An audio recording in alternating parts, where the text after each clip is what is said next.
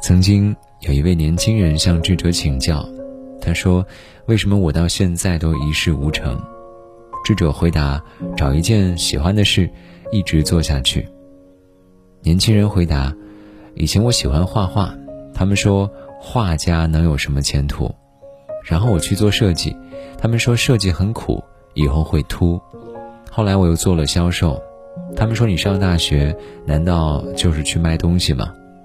所以现在我也不知道我应该做什么了。”智者说：“他别为外物侵扰内心，人生是自己的，跟他人毫无关系。”有时候太在意别人的眼光，只会束缚住手脚。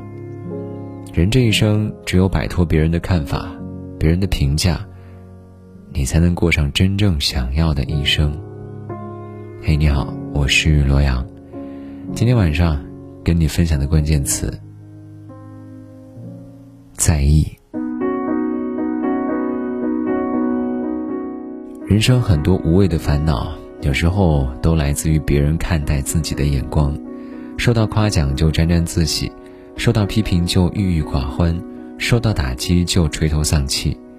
在一档综艺节目里，小 S 自曝自己的另一面，她并不像表面上那么强大。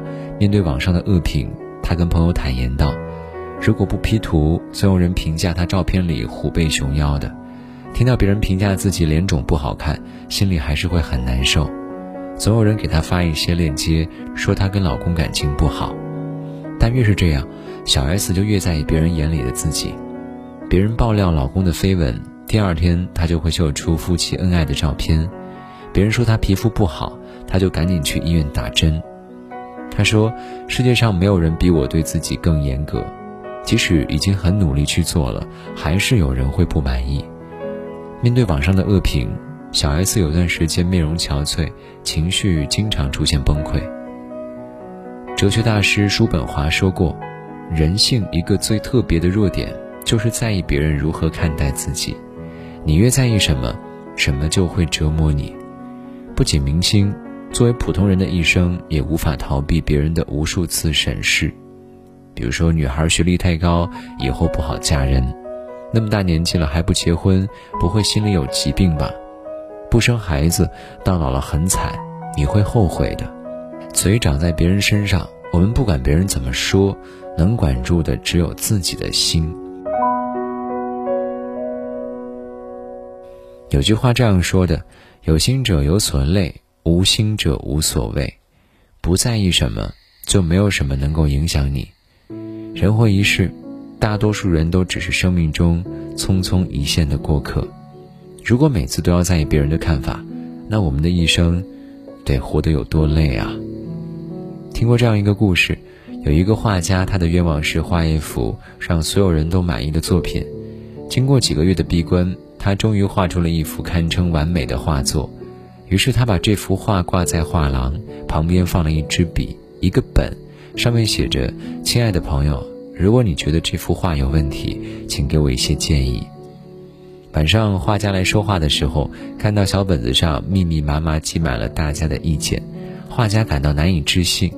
于是他决定再试一次，他把这幅画放到另一间画廊，旁边写着希望大家把自己欣赏的地方标记出来。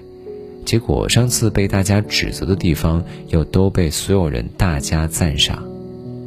画家最后明白了，无论我们做什么，始终无法让所有人满意。因为在一些人眼中是丑陋的画作，在另外一些人眼中恰恰是美丽的。生活的真相是，无论怎么做，你都不能让所有人满意。你再好，也会有人不喜欢你。怎么做，都不能让所有人闭嘴。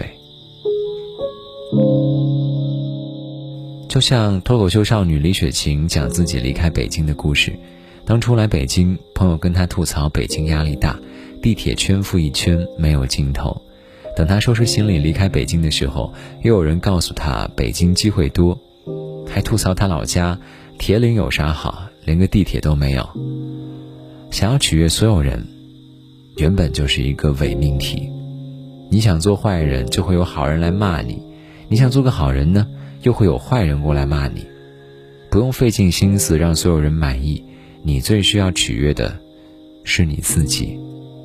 在知乎上曾经有人问，怎么能够才能让自己更加快乐？有一个高赞的回答是：多在意自己，少关注别人。过不了几天，你的快乐自然就回来了。想起一个故事，曾经有人问一位法师：弥勒佛为什么是笑着的一张脸？法师回答：得到不以为喜，失去不以为乐。冬天不觉得冷，夏天不觉得热，如此还有什么忧愁的呢？当你不被外物所羁绊，内心自然就不被侵扰。生活本来就是自己的，不是别人嘴里那个无数个不一样的版本。把生活过成想成为的样子，别人的意见仅供参考，你的感受才最重要。正如村上春树说过的：“别人怎么说与你无关。”那就尽管按照自己的意愿去生活，只要你清楚自己在寻求什么。